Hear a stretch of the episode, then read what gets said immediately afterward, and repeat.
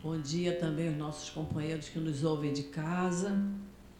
Que tenhamos uma manhã muito produtiva, uma manhã de estudo, de reflexão. Nosso assunto hoje vai ser muito bom no Livro dos Espíritos, a questão 222, que a nossa companheira Teresa vai nos falar. No momento do passe, o nosso Evangelho, capítulo 5. Então, que nós possamos tirar bastante proveito. Temos sempre alguns pedidos, alguns avisos. Pedimos sempre que, por favor, que é, coloque o celular no modo vibracol, que desligue, cada um tem a sua maneira de, de modo que se tire o volume do, do sinal do celular. Nós temos a nossa livraria com muitos excelentes livros, com muito bons preços. Doutrina espírita ela preza o estudo, muito especialmente o estudo. Temos é, os cursos da casa temos cursos aqui a semana toda, todos os dias, de manhã, tarde, noite. Então é só a gente escolher o dia e o horário que satisfizer as nossas necessidades, as nossas dificuldades. Nós temos até um, um, um programinha aqui, olha, com os, com os cursos da casa, com os horários e os dias. Quem precisar, e quem quiser, que tiver interessado, é só nos procurar aqui, que a gente dá uma folhinha dessa. Nós temos as nossas reuniões públicas, hoje, sábado, agora às 10 horas, e hoje de tarde, às 5 horas da tarde. Agora, às 10 horas, a nossa reunião funciona juntamente com o trabalho da obra social, que está se desenvolvendo lá atrás, no telheiro, em que nós atendemos muitas famílias então, por isso, nós precisamos de trabalhadores, as pessoas que queiram vir colaborar com o seu trabalho, doando um pouquinho do seu tempo. É só conversar com o nosso presidente Newton ou com a Adilane, que eles vão explicar e vão encaminhar a pessoa para o trabalho que ela gostaria e que ela poderia fazer. Por causa das nossas uh, doações, nós servimos de manhã o café da manhã, depois servimos o almoço. Então a gente pede a quem puder nos ajudar a contribuir com essa refeição, que é quando a gente vai no, no supermercado, que a gente lembre do nosso SEAP e que a gente sempre possa comprar algum artigo que sirva ou para o café da manhã, café, açúcar, esse tipo de coisa, e para o almoço deles. Sempre estamos precisando muito da, da ajuda. Todos nós podemos, cada um dentro das suas possibilidades, fazer aquilo que é possível fazer. Né? E temos as nossas reuniões públicas da quarta-feira, às três horas da tarde e às sete da noite. Quarta-feira nós temos o passe de cura. Então, as pessoas que precisarem de atendimento, que após a reunião pública de hoje, que fiquem nos seus lugares, que um de nós, médios da casa, vai atender, vai conversar e a gente vai indicar o passe de cura, se, houver, se for o caso.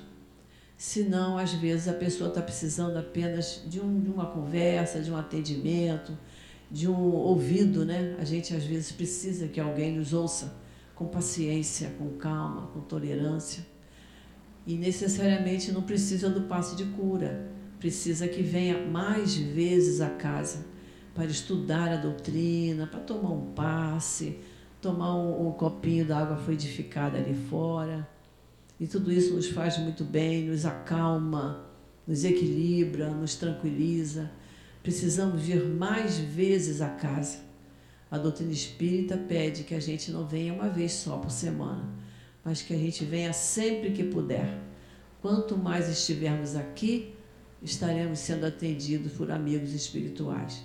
Que a gente nunca esqueça que aqui dentro desse salão, eles já estão trabalhando em nosso favor.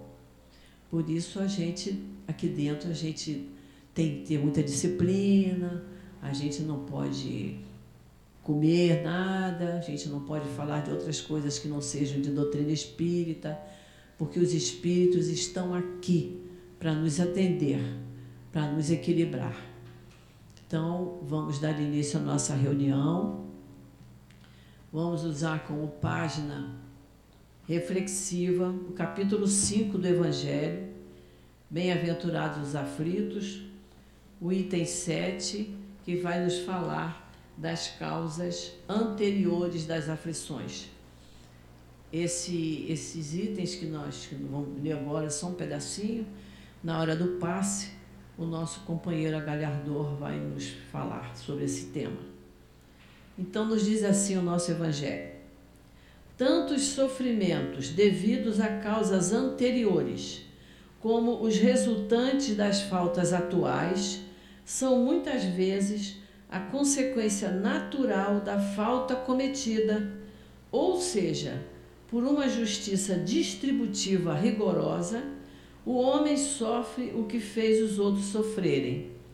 Se foi duro e desumano, poderá, a seu turno, ser tratado desumana e duramente.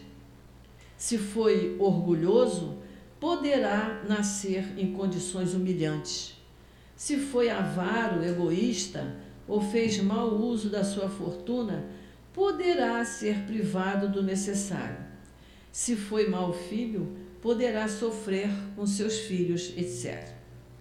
Assim, pela pluralidade das existências e pela destinação da terra como mundo expiatório, explicam-se as anomalias que a divisão da felicidade e da infelicidade apresenta entre os bons e os maus aqui em nosso planeta. É um tema muito importante que a gente deve em casa estudar com bastante calma, porque é importante a gente saber.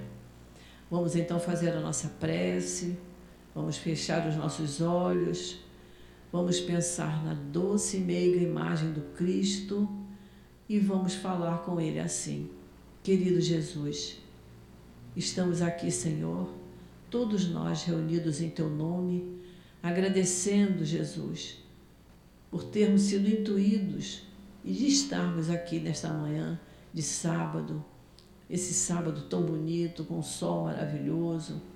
Nós te agradecemos muito, Senhor, por podermos estar aqui na casa espírita, que sempre nos recebe de braços abertos, uma casa de amor, estudando, Senhor, os teus ensinamentos, as tuas lições.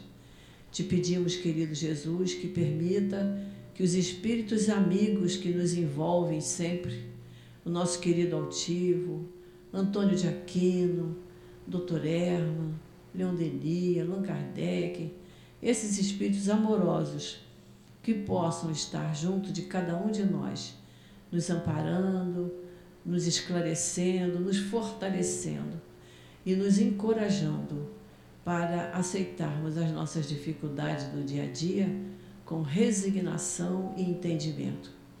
Então, Senhor, é em teu nome, em nome desses espíritos amigos, em nome de Deus que pedimos a tua permissão para iniciarmos o estudo da manhã de hoje. Graças a Deus. O estudo de hoje, que vai ficar a cargo da nossa Teresa, é do Livro dos Espíritos, capítulo 5, a questão 222, que vai nos falar sobre as considerações sobre a pluralidade das existências. E nos diz assim Allan Kardec: Não é novo, dizem alguns, o dogma da reencarnação. Ressuscitaram-no na doutrina, na doutrina de Pitágoras. Nunca dissemos ser de invenção moderna a doutrina espírita constituindo uma lei da natureza, o Espiritismo há de ter existido desde a origem dos tempos e sempre nos esforçamos por demonstrar que dele se descobrem sinais na antiguidade mais remota. Pitágoras, como se sabe, não foi o autor do sistema da metempsicose. Ele o colheu dos filósofos indianos e dos egípcios que o tinham desde tempos imemoriais. Então, que Jesus abençoe a nossa companheira, que possamos tirar bastante proveito desse estudo.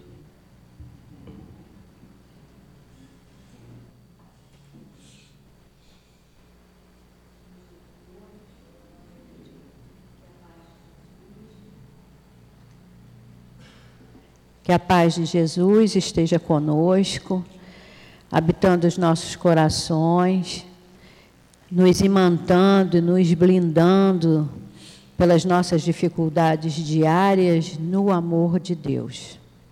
Só o amor de Deus nos restitui a calma, o equilíbrio, a paz e nos faz libertos das negatividades do nosso cotidiano. Então, que nesse momento vibre sobre essa casa toda a luz, todo o amor, toda a paz, todo o equilíbrio que a espiritualidade puder lançar sobre nós, nossas famílias, nossas dificuldades, sobre o mundo inteiro. Hoje o assunto é bem extenso, eu acho que é a pergunta maior do, do livro dos Espíritos. E, mas é um assunto bom da gente discorrer. Por que, que é bom da gente discorrer? Porque vem nos dar a certeza de que nós não estamos aqui ao acaso, por acaso, sem motivo e sem noção. Nós estamos aqui pré-determinados por nossos atos, bons ou ruins, e sempre foi uma, uma pauta dos antigos, egípcios e indianos, caiu sobre os filósofos a mesma curiosidade, mas coube a Kardec nos facilitar o entendimento do porquê das nossas idas e vindas. Então, a gente, para entender é, melhor, a gente precisa saber o que é pluralidade. Pluralidade é uma coisa que é, são várias, é, não é uma coisa singular, única. A pluralidade das existências, que é o nome que o capítulo recebe, vem falar das nossas vidas sucessivas, como gostava de nos dizer Leon Denis é, dos nossos é, encarnes e desencarnes para aperfeiçoamento espiritual. E a reencarnação não é propriedade da doutrina espírita, como foi dito nesse primeiro momento aqui. E já lá atrás, é, os, os, indianos é, e os egípcios cultuavam a metempsicose. O que é a metempsicose? A metempsicose é a transmigração do homem para o animal e do animal para o homem. Ora, se a gente aceitar essa proposta, que já é um avanço no sentido de nos fazer entender que tem uma ida e uma vinda, mas nós vamos estar nos dizendo retrogradando, quer dizer, andando para trás. Hoje eu vim homem e amanhã eu venho uma borboleta, um beija-flor, de acordo com a minha necessidade. Mas se Deus me criou a sua imagem e semelhança como espírito imortal, me dizendo a caminho da perfeição, é, e com racionalidade, eu não posso aceitar a metempsicose como a minha pauta de vida. E aí, é, os estudos foram avançando, as coisas foram sendo buscadas, mas já no Velho Testamento, esse assunto era presente. É, os profetas, considerados divindades, é, eram os únicos a terem o direito, ou pelo, na percepção da, daquele, daqueles homens, a reencarnação, que não era chamada de reencarnação. Mas eles tinham é, esse entendimento de poder somente em relação às divindades. E no, tem várias passagens no Velho Testamento. Eu não trouxe todas, mas eu trouxe algumas que são significativas E quem tiver curiosidade, busque, porque são interessantes. Então, no Êxodo 20, versículo 5, no Salmo 71, versículo 20, em Eclesiastes 3,15, em Jó 1,21 e no livro da sabedoria 8,20. No livro da sabedoria, é, é um livro aceito o argumento é aceito pelo catolicismo. É, apesar de estar na Bíblia, a gente sabe que nem tudo é aprovado pelo, pela religião que gere essa parte dos evangelhos na Bíblia, que cabe à, religião católica.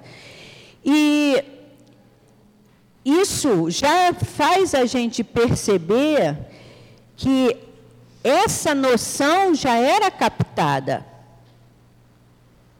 Já, já vinha, quando se fala, já no Novo Testamento, Jesus fala que João era o Elias que não foi percebido, é, ali a gente já entende o, o entrecruzar das situações para que nós comecemos a perceber que nós estamos num caminho que não é eu cheguei, eu fiz, o meu, a minha matéria já não me serve mais e eu parto para o lugar que me, for, me couber, ou céu ou inferno, ou permaneço no purgatório.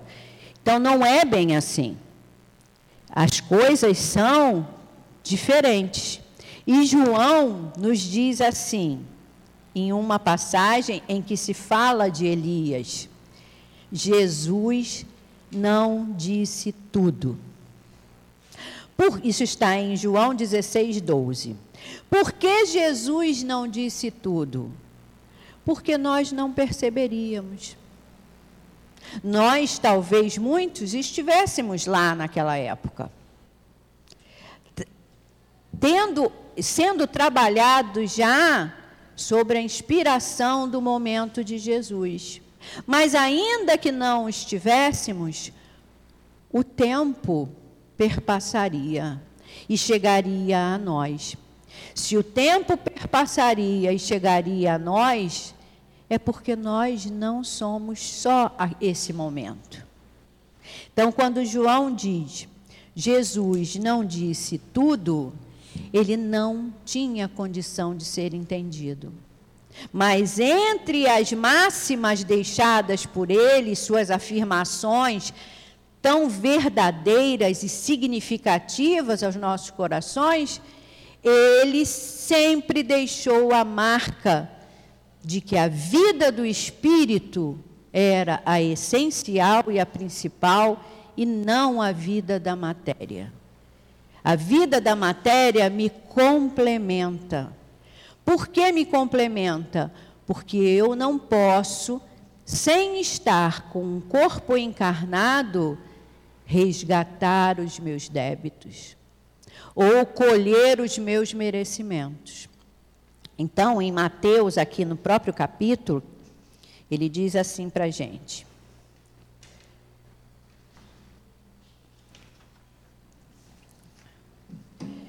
Isso está em Mateus capítulo 17. O princípio da reencarnação ressalta, aliás, de várias passagens das Escrituras, e encontra-se formulado de uma forma explícita particularmente no Evangelho. Enquanto de... aí vai, vem a citação. Enquanto desciam da montanha, após a transfiguração de Jesus, Jesus fez esta advertência dizendo-lhes: Não faleis a ninguém daquilo que acabastes de ver até que o filho do homem tenha ressuscitado. Porque naquele momento Jesus se torna espiritual aos olhos dos que estavam ali presentes. Então, a, a, a, o convencimento, vamos dizer assim, a eles que estavam presentes, do que era espírito e do que era matéria. E aí ele pede: é, não faleis a ninguém daquilo que acabastes de ver, até que o filho do homem tenha ressuscitado dentre os mortos. Seus discípulos então o interrogaram: Por que então os escribas dizem que é preciso que Elias venha antes? Jesus, porém, lhes respondeu: É verdade que Elias deve vir e que restabelecerá todas as coisas. Entretanto, eu vos declaro que Elias já veio. E eles não o reconheceram, mas fizeram-no sofrer como quiseram. E assim que farão morrer, é assim que farão morrer o filho do homem. Então ele já estava fazendo a predição do que lhe ia acontecer, visto que Elias era o João Batista encarnado. Ele só não usou a palavra encarnado, mas quando ele diz o Elias deve vir, ou melhor, o Elias já veio e o fizeram sofrer, é porque Elias veio lá atrás, não foi compreendido. Elias veio como João, porque é só uma vestimenta, o nosso corpo de carne, e também não foi compreendido. Foi decapitado por uma coisa de prazer, de simplesmente vaidade e arrogância do homem, na verdade, da mulher. Enfim, Jesus já mostrava para nós que nós viemos do Pai, somos espíritos com as nossas qualidades e imperfeições e habitamos no mundo em que estamos, seja ele qual for, de acordo com a nossa escala de evolução como nós aqui no planeta Terra, para aperfeiçoamento espiritual. E aí, é, ele continua: Entretanto, eu vos declaro que Elias já veio e ele não os reconheceram, mas fizeram-no sofrer como quiseram. É assim que farão morrer o filho do homem. Então, seus discípulos compreenderam que era de João Batista que ele lhes falara. Ora, se Jesus faz esta afirmativa, quem de nós vai se opor?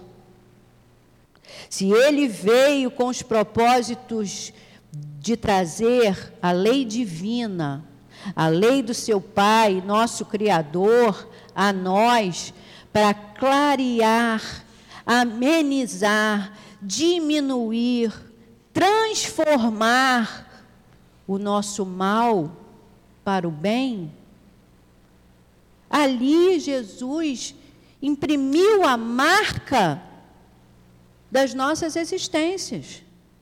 Ali Jesus mostrou a benevolência, a misericórdia, a compaixão do Pai Celestial para conosco.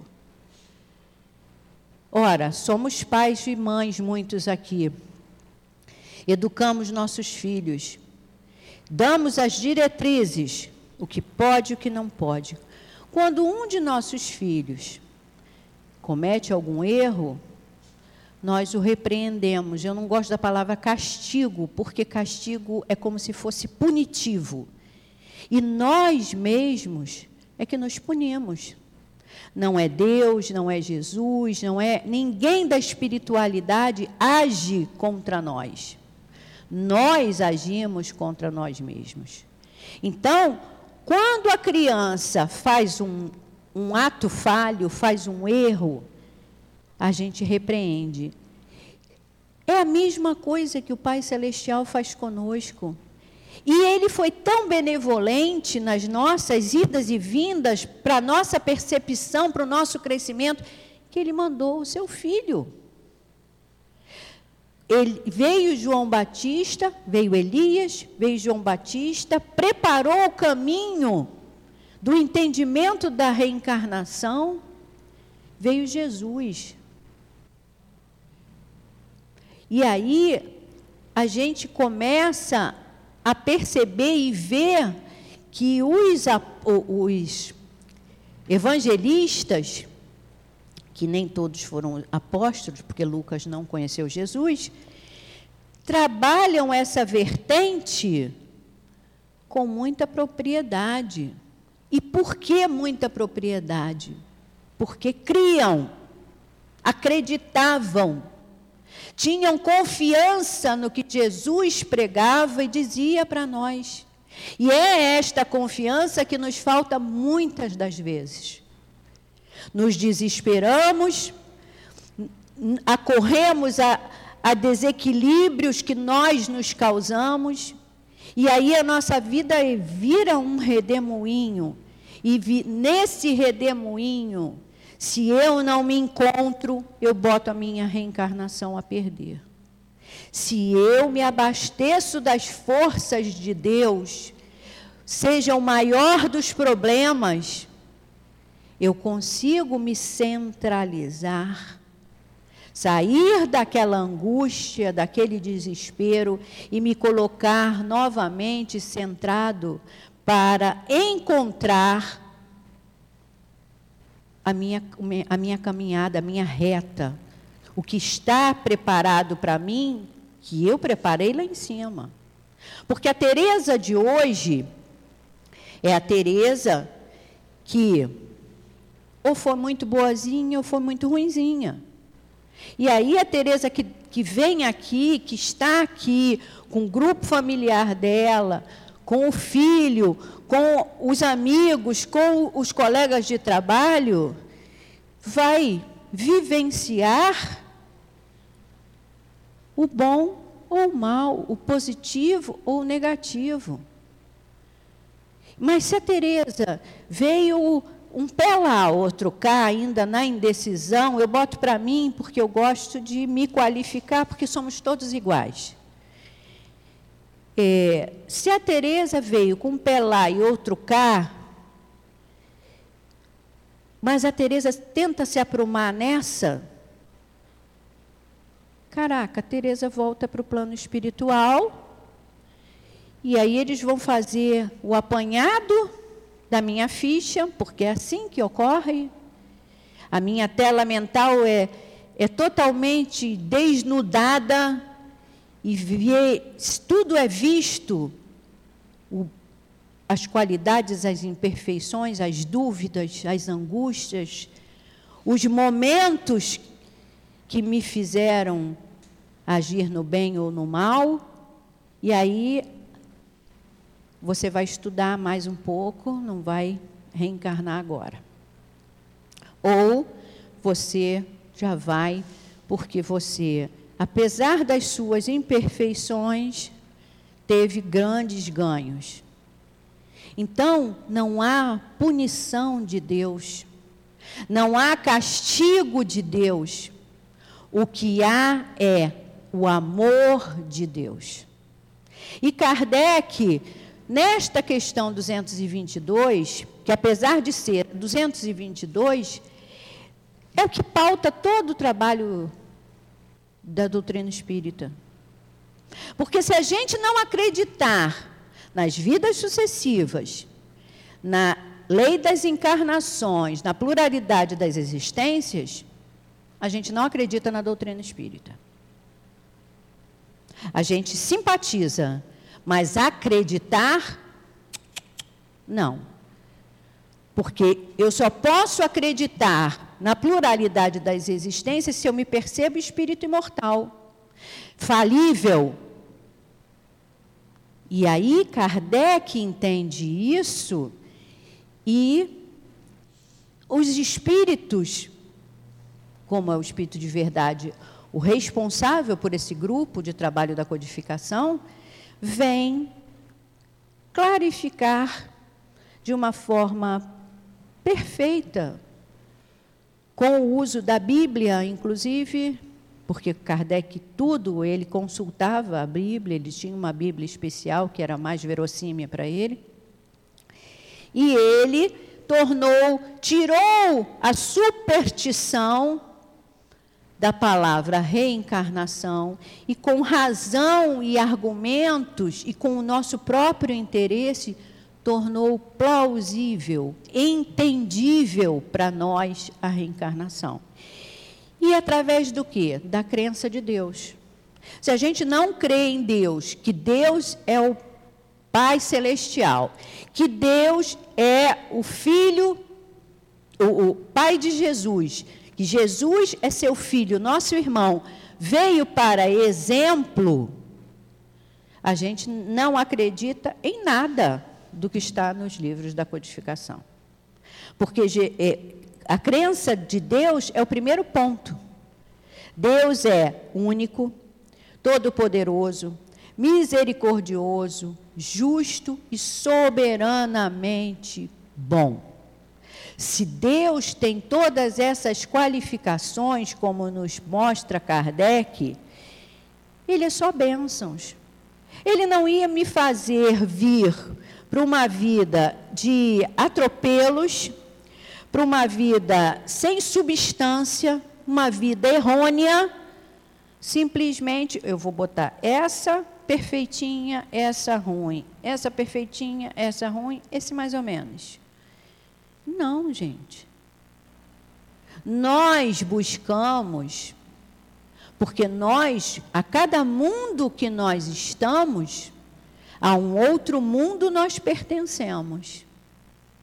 É como a evolução do homem na idade da pedra. O homem começou de uma forma totalmente deformado, sem consciência de nada, foi descobrindo as coisas, o fogo foi ficando ereto, foi andando, foi criando personalidade, foi se fazendo perceber e colocando a sua personalidade de espírito, porque não é da carne a personalidade. Nós temos a vestimenta, mas todo nosso, toda a nossa essência vem conosco, de onde quer que nós venhamos. De onde quer que nós venhamos. E é, aí a gente se pergunta, mas por que Teresa tem uma vida farta, maravilhosa, e o irmão da Teresa não tem? Eu não tem nem irmão, nem gente, só tem irmãs, mas eu quis fazer isso justamente por causa disso. Eu não tenho irmão, mas é melhor exemplificar com o que a gente não tem para não, não magoar ninguém. Então, é, por que o irmão da Teresa veio cheio de falhas e de grandes dificuldades? Porque, como é, é, Deus é bom, é, até a música das crianças diz isso: Deus é bom para mim.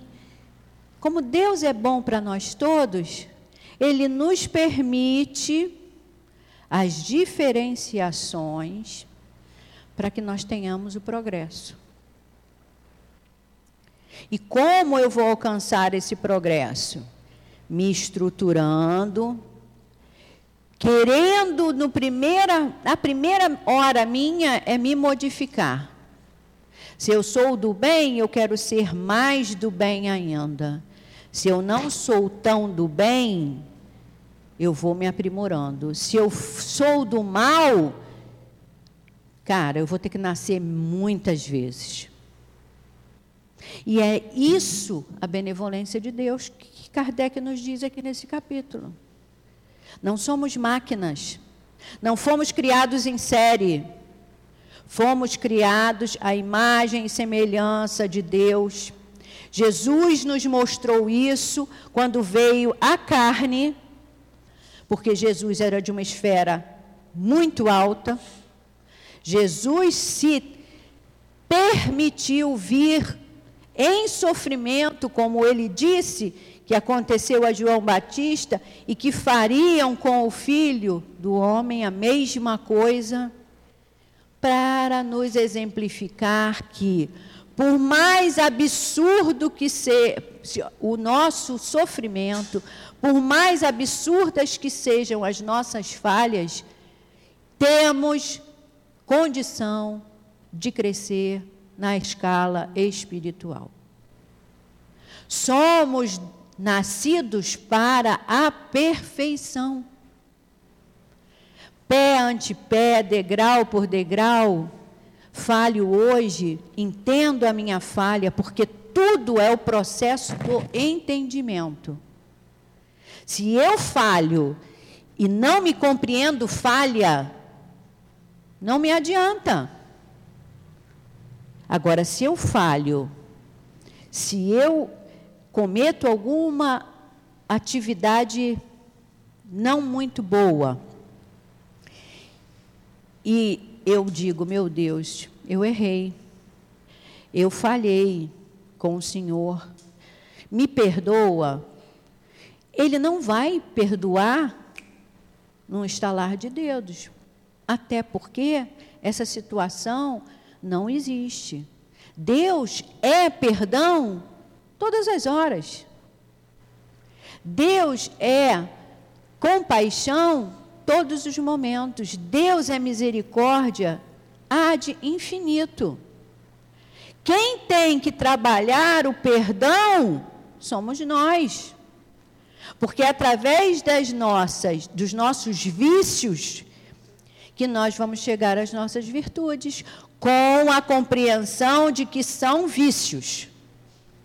E isso tem que ficar bem forte na nossa cabeça. A compreensão do que é vício é que nos faz chegar à virtude. E aí nós, nós temos que fazer o quê? Reforma íntima, trabalho interno, é, primeiro o movimento interno, para depois ter um movimento com quem eu convivo. Porque se eu fizer também só o movimento interno e não mostrar a que eu vim, que eu me reestruturei, que eu a falha que eu cometi ficou no passado e eu vou tentar não cometer mais, também não adianta. Eu não perdoei, eu fingi que perdoei. Porque é mais cômodo para mim. Ah, eu já perdoei. Mas aquilo não sai da minha cabeça e não sai do meu coração. É uma aparência para os outros. Então não adianta. Porque nós somos espíritos imortais, gente. Nós somos transparentes aos irmãos desencarnados. Tanto os do bem quanto os negativos. E quando a gente comete uma coisa ruim, os do bem ficam torcendo para que nós superemos aquela fase, nos equilibremos e nos refaçamos. Mas os do mal, que são os nossos inimigos, não gosto da palavra inimigo, mas é o que é melhor usar os nossos inimigos do passado se aproveitam desses momentos para nos colocar em xeque. E aí vamos voltar aqui a, ao livro. Quando Jesus, isso está em João, é, capítulo 3, conversa com Nicodemos. Que é o que a gente está falando aqui, do nascer e renascer.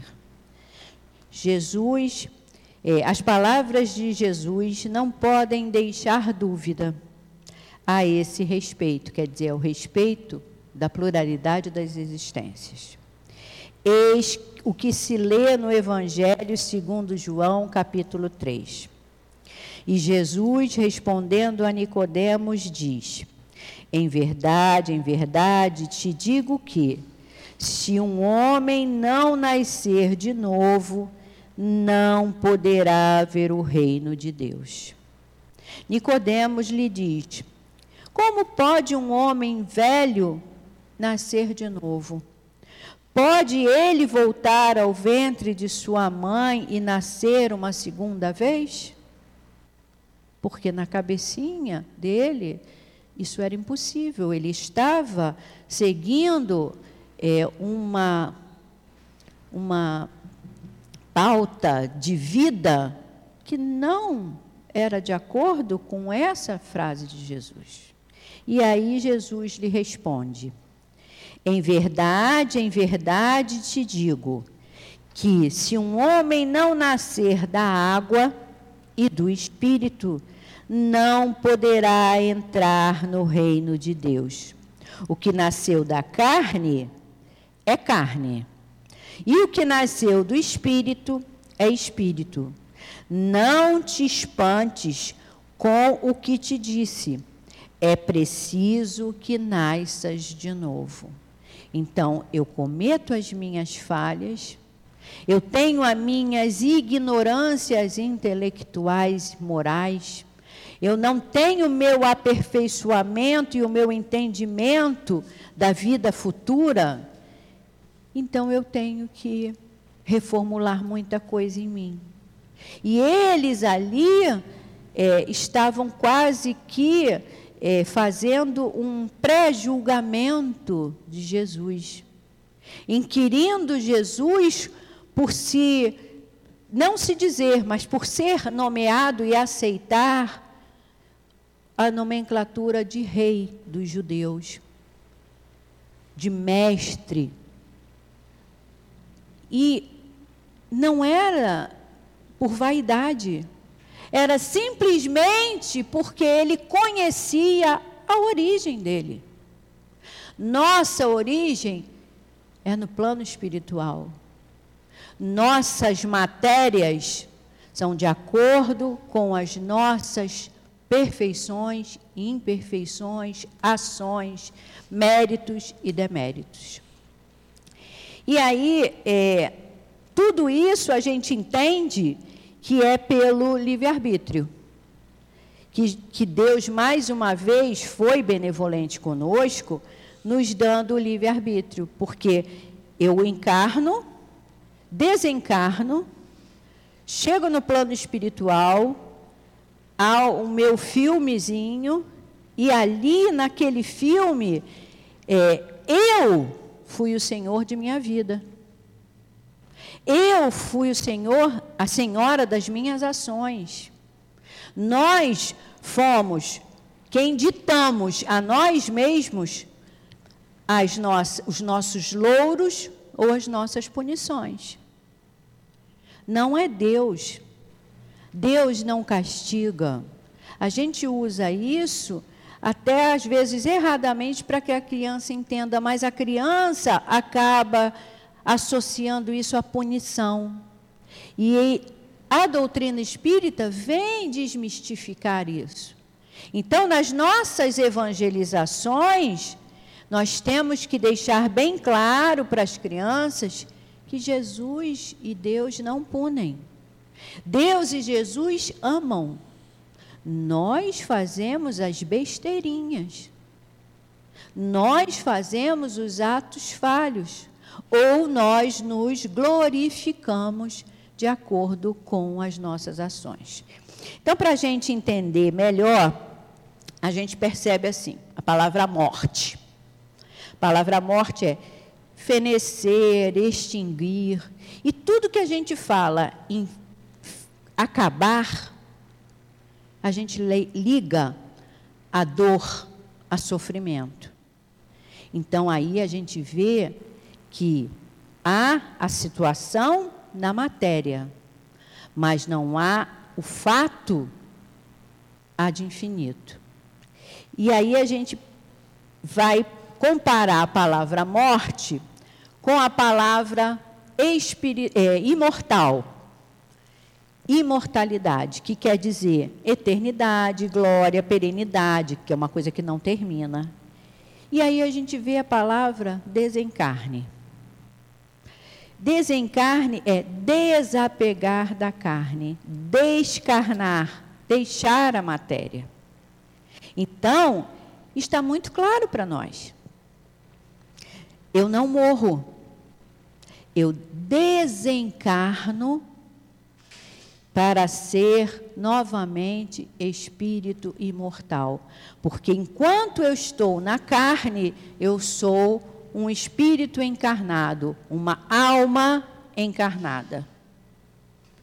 Eu sou alma encarnada, habitada por um espírito para a minha vivência daquele momento.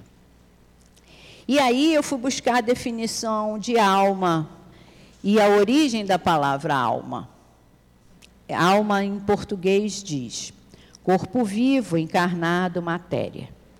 Aí eu fui buscar no latim, que é a origem dela. E é anima, a palavra alma, é a forma com que eles grafam. E ela diz ar, sopro, brisa. Olha que só que, que comparativo perfeito. Ânima, ar, sopro, brisa. Aí eu fui buscar a palavra espírito, que quer dizer em português princípio imaterial, relativo às divindades, foi o que eu falei lá no início, anjos e demônios. Então ali se cerceou por falta de entendimento ou superstição que o Kardec nos tira, que somente as divindades tinham espírito. Vinham novamente para nós. E aí, no latim, espíritos, ele nos diz respiração, vigor então, se eu sou ânima, eu sou ar, sopro, brisa viva. Eu estou presente. Se eu sou espírito, eu sou respiração e vigor. Olha que associação perfeita. Se eu sou o vigor, eu animo o ânima. Então, meu espírito dá vida à minha matéria. Então, o latim e o grego, o latim, é, tanto na, no ânima quanto no espírito, definiram de uma forma maravilhosa de entendimento. Se eu sou um sopro, uma brisa, eu tenho vigor então eu sou uma alma encarnada de um espírito imortal. E aí eles, eu ainda fui mais longe. Eles dizem no dicionário espanhol é uma classificação sobre ânima que eles acham muito interessante. Eles dizem assim que ânima é o que penaliza no purgatório antes de ir para a glória. Olha que coisa linda. Ele penaliza, por quê? Nós estamos encarnados, vivenciando as nossas dificuldades. Porque, por mais felicidade que nós tenhamos, nós temos dificuldades, nós não vivemos isolados. Não vivemos só de festa, de flores e de, de coisas positivas. Nós temos no nosso caminho, de nossos familiares, situações que são de dificuldade. E aí vem que penaliza no purgatório, porque o que é purgatório? Lugar de se purgar, de se purificar. Muito usado no catolicismo essa palavra. Para nós, o nosso umbral. Quando estamos na erraticidade, como espíritos desencarnados, aguardando ou não o momento da nossa reencarnação, nós ficamos no umbral, absorvendo as nossas dificuldades, entendendo onde falhamos e ali é um momento crucial de determinar. Teresa vai descer, Teresa vai estudar, Teresa precisa aprender mais, Teresa precisa vivenciar mais, porque às vezes Teresa tem o entendimento, mas não tem a vivência. Então vamos descer novamente com a Teresa, porque o plano espiritual é acima de nós, e Teresa vai ter situações que ela vai ter, que a gente vai ter que pesar para ver como ela vai se portar. Vai ser o fiel da minha balança. Se eu vou tender para o lado positivo ou para o lado negativo. Se eu assimilei realmente o que eu estudei, o que eu disse, o que eu entronizei, ou se foi mero momento. E aí a gente entende purgatório, lugar de se purificar, o nosso umbral quando estamos na erraticidade. Então, se é onde a, o ânima penaliza no purgatório antes da, de ir para a glória, quem é a glória? Deus. Quem é a glória? Deus. Quem está nos dando essa essas, porque é pluralidade das existências, essas chances, essas oportunidades. Deus, nosso Pai que está no céu, que nos ama sem pedir retorno, que nos esclarece, nos fortifica, nos equilibra numa rogativa que nós fazemos, Pai, me ajuda, pelo amor de Deus. E aquilo venha de algum lugar um bálsamo que te aquece e que você começa a se perguntar por que eu estou indo por esse caminho e não por esse. Então, a doutrina, apesar de não ter a propriedade das nossas existências, é o momento de nos clarificar totalmente as, os sentimentos. E o tempo de Deus, gente, é diferente do nosso. Às vezes nós queremos tudo para ontem, mas a gente não trabalhou aquilo dentro da gente. Então não há merecimento de que a gente tem aquilo naquele momento. Nós temos que entender, amadurecer, vivenciar outras situações, perceber nossos conflitos, os nossos ganhos também, porque nós temos que analisar os nossos ganhos, não é vaidade. É para você se abastecer de eu estou melhorando todos os dias. Eu estou me esforçando, estou crescendo na escala espiritual. Porque o progresso é isso, nós temos o progresso material, o progresso intelectual, mas o mais importante para nós é o progresso moral. E quem nos permite isso? A justiça divina. Quando eu encarno e reencarno, encarno e reencarno, hoje eu venho é, rico, milionário, aí falho em um monte de coisas. Amanhã eu venho remediado, continuo falhando em um monte de coisas. Depois eu venho numa situação mais desconfortável. E se precisar, eu venho numa situação de extrema pobreza. Porque já se diz que a prova da riqueza é mais difícil do que a da pobreza. Então, é, tudo é de acordo com o que cabe ao meu espírito. Somos individualidades. Somos seres criados distintos um do outro. Podemos, como diz, se diz muitas vezes, nossa, a cara do pai, a cara da mãe, nascer gêmeos. Mas ainda que nasçamos gêmeos, temos individualidades. Eu sou um ser único. Eu, mi, mi, mi, minha trilha é minha. Minhas perfeições e imperfeições são só minhas.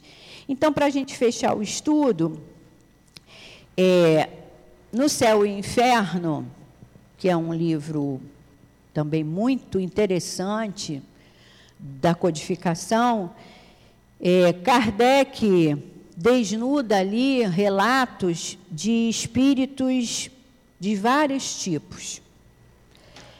E ele fez tudo propositalmente, porque para a gente ver que o infortúnio não está só na pobreza, está em qualquer escala em que eu esteja, porque não pertence à minha escala de atuação daquele momento, pertence a Teresa.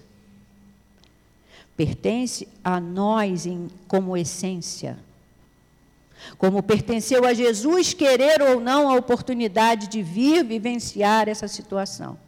E aí ele no quem quiser depois ler, é bem interessante, são relatos muito bons de desencarnados, que ele nos diz assim, porque o céu e o inferno nos mostra, eu faço o meu céu, eu faço o meu inferno. E se eu paro muito tempo no meu purgatório, que é o meu umbral, é porque eu tenho essas necessidades. Então, é um livro que nos ajuda a esclarecer muitas coisas nesse sentido, das nossas dúvidas. E ele nos diz, nas classificações apresentadas, são sete classificações. Espíritos felizes têm 17 depoimentos. Espíritos em condição mediana têm seis depoimentos. Espíritos sofredores, dez depoimentos espíritos suicidas, nove depoimentos. Criminosos arrependidos, cinco depoimentos. Espíritos endurecidos, cinco depoimentos. Espíritos em expiação terrestre, 14 depoimentos. Então é para a gente ver, gente, ali, quem for tiver curiosidade de consultar, vai ver que tem do mendigo, o cego, o príncipe, a rainha, todos enquadrados nos seus momentos reencarnatórios, dando os seus depoimentos para que sejam alentos para nós. E finalizando, eu trouxe aqui do Dr. Herman, que é um, para mim é um bálsamo sempre nas minhas dificuldades, as leituras tanto dele quanto de Antônio de Aquino, quanto de Baltazar. E eu procurando um, um material para trazer, abri na página que diz apoio ao reencarnante. Então, o doutor Herman nos diz assim, no primeiro comentário, que é do Livro dos Espíritos. O espírito sabe que reencarnará como homem e sabe que morrerá. Porém, como este, disso só tem consciência no último momento, quando chega o tempo apropriado. Então, nesse instante supremo, a perturbação se apodera dele, como no homem que está em agonia e essa perturbação persiste até que a nova existência esteja nitidamente constituída. Isso é a questão 340 do Livro dos Espíritos. E aí, Dr. Herman discorre sobre isso. Quando o coração do espírito no mundo dos espíritos sente que está na hora do retorno, inicia-se um processo de angústia muito grande, tornando-se o decorrer do processo reencarnatório uma situação de muita tristeza por parte daqueles que retornam. Refiro-me, evidentemente, aos que retornam com vistas ao pagamento de dívidas, ou aqueles que são conduzidos compulsoriamente para uma vida de lutas e sofrimentos. A angústia decorrente da expectativa faz com que o espírito se amedronte e um grande esforço por parte de seus amigos faz-se necessário. Olha que bonito. Estimulando a resistência. Nesse estímulo à resistência, devolve-se uma verdadeira, desenvolve-se uma verdadeira batalha para que não haja medo e não haja nenhuma atitude que prejudique o retorno daquele ser. É muito comum chamarem-se antigos companheiros para ajudar ao reencarnante, É muito comum chamarem-se as pessoas que já estejam encarnadas para irem até o plano espiritual, mostrar-se ao espírito reencarnante, como quem diz: Ah, você vai voltar para o ambiente em que eu estou. Tenha paz. É muito comum, enfim, movimentarem-se fórmulas estimulantes, mas ai daquele que não tem com quem contar. Ai daquele que não conta com ninguém para auxiliá-lo. Tristes seres aqueles que, por força de seus erros, renascem em lares não amigos, em lares de dor e sofrimento ou de abandono. Para esses, o processo reencarnatório realmente é de um grande pavor. Por tudo isso, aqueles que na terra estão com o conhecimento doutrinário, ampliando dia a dia, aqueles que diariamente oram e leem páginas dos livros espíritas, todos, enfim, que se importam com o ser humano, devem estimular as grávidas, as crianças recém-nascidas, os pequeninos, como que dizendo a todos eles: tenham paz, lutem Tenham paciência. Vocês voltaram por força das lutas, porque precisam passar. A tarefa de todos aqueles que lidam com os reencarnantes é muito importante. A de professores, médicos, pediatras, a de pessoas que cuidam de creches ou até mesmo a daquelas que apenas afagam a cabeça de uma criança. Cada palavra, cada gesto, cada demonstração de apoio para tais espíritos é como se fosse uma verdadeira manifestação de ânimo, ânima, alma. É por isto, meus irmãos, que nós estudamos muito a doutrina espírita, para compreender todas as múltiplas dificuldades que o espírito tem.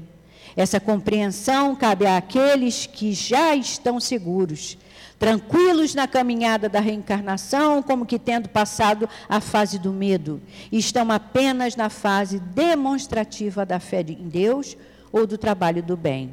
Por isso, instigamos vocês a estimular também as crianças. Que Deus ajude aqueles que podem fazer isso. Que Deus ampare a todos os espíritas para compreenderem o papel importante do retorno espiritual que o grupo de trabalho de apoio à valorização da vida, à gravidez, continue suas tarefas, recordando que esta é uma das fases mais importantes para o espírito, a fase do retorno. É a fase que mais se pede consistência doutrinária, bem como apoio. Muita paz, meus irmãos, que Jesus esteja com todos vocês. O abraço do Herman, para todos os corações. Médium Altivo Panfiro, 10 de 2 de 2001. Eu fecho com essa página para nossa reflexão, para nosso entendimento que nós somos espíritos imortais. Não podemos perder nossas oportunidades. Não podemos deixar de falar no bem, no amor e na caridade sempre. Graças a Deus. Nós agradecemos a nossa companheira Teresa, que preparou com tanto carinho esse trabalho de reflexão para todos nós. Que Deus a abençoe sempre. Vamos passar a segunda parte da nossa reunião, que é dedicada ao trabalho de passe. Pedimos aos médios que se posicionem. Enquanto nós outros que vamos tomar o passe, vamos procurar o melhor, a melhor posição nas nossas cadeiras, vamos pensar em Jesus, pensar nos nossos anjos de guarda. Querido Jesus, é chegada a hora do passe, Senhor, e nós te pedimos as tuas bênçãos para os amigos espirituais, junto dos médios, para que possamos, Senhor, tirar muito proveito dessa hora abençoada, desse trabalho de amor que é o trabalho do passe. Abençoa, Jesus, esse momento. Que assim seja.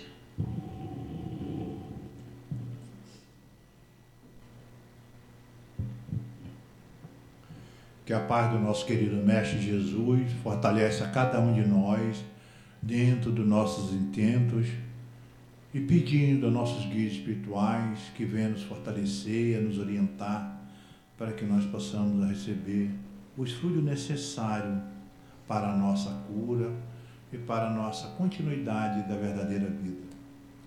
Causas anteriores das aflições. O homem é a principal causa nesta vida. Existem outros aos quais, pelos menos aparentemente, ele é completamente estranho e que parece atingi-lo.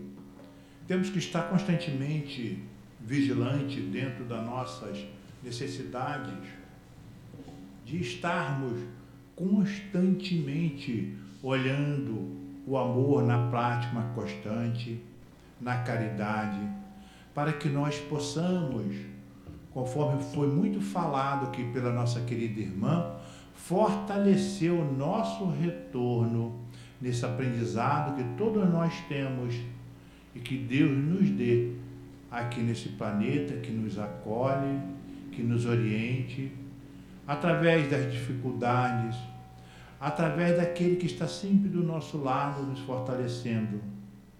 Jesus, saibam, queridos irmãos, que Ele está constantemente no nosso lado, nos dizendo sempre: coragem, avante, aproveite essa oportunidade para que você possa estar sempre angariando a presença, o apoio dos espíritos amigos. Portanto, o homem nem sempre é punido completamente punido na sua existência presente, mas jamais escapa das consequências de suas faltas. Temos que observar nossas faltas. Para isso, a doutrina espírita constantemente fala para, para nós Vigiai e orai constantemente, para que não caiamos nos alçapões que a vida nos oferece. E para isso a doutrina também nos dá uma verdadeira cola. Ao deitarmos, antes de deitarmos, fazer uma prece, pedir apoio, orientação aos nossos guias espirituais, para que eles possam nos conduzir a bons lugares, a bons momentos para que nós possamos aproveitar o momento que o corpo está descansando, para que nós, espíritos, possamos continuar a nossa vida praticando bem e buscando também a orientação e o fortalecimento para o nosso dia a dia. Ao levantarmos, agradecer esses espíritos amigos pelo envolvimento que nos deram durante a noite, as oportunidades que nos deram durante a noite, buscando esse aprendizado para nós e nos fortalecer. E saibam, queridos irmãos, o que eles falam para nós é: agora você sabe, vá adiante, pratica. E que o amor do nosso querido Pai, que é Deus, esteja permanentemente no coração de cada um de nós. Graças a Deus.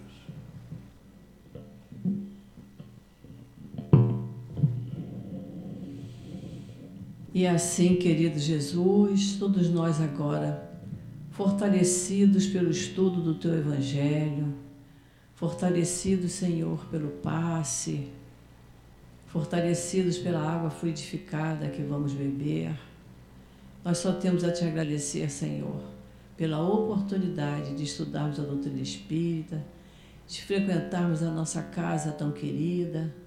Te agradecemos, Senhor, por ter começado tão bem o nosso sábado.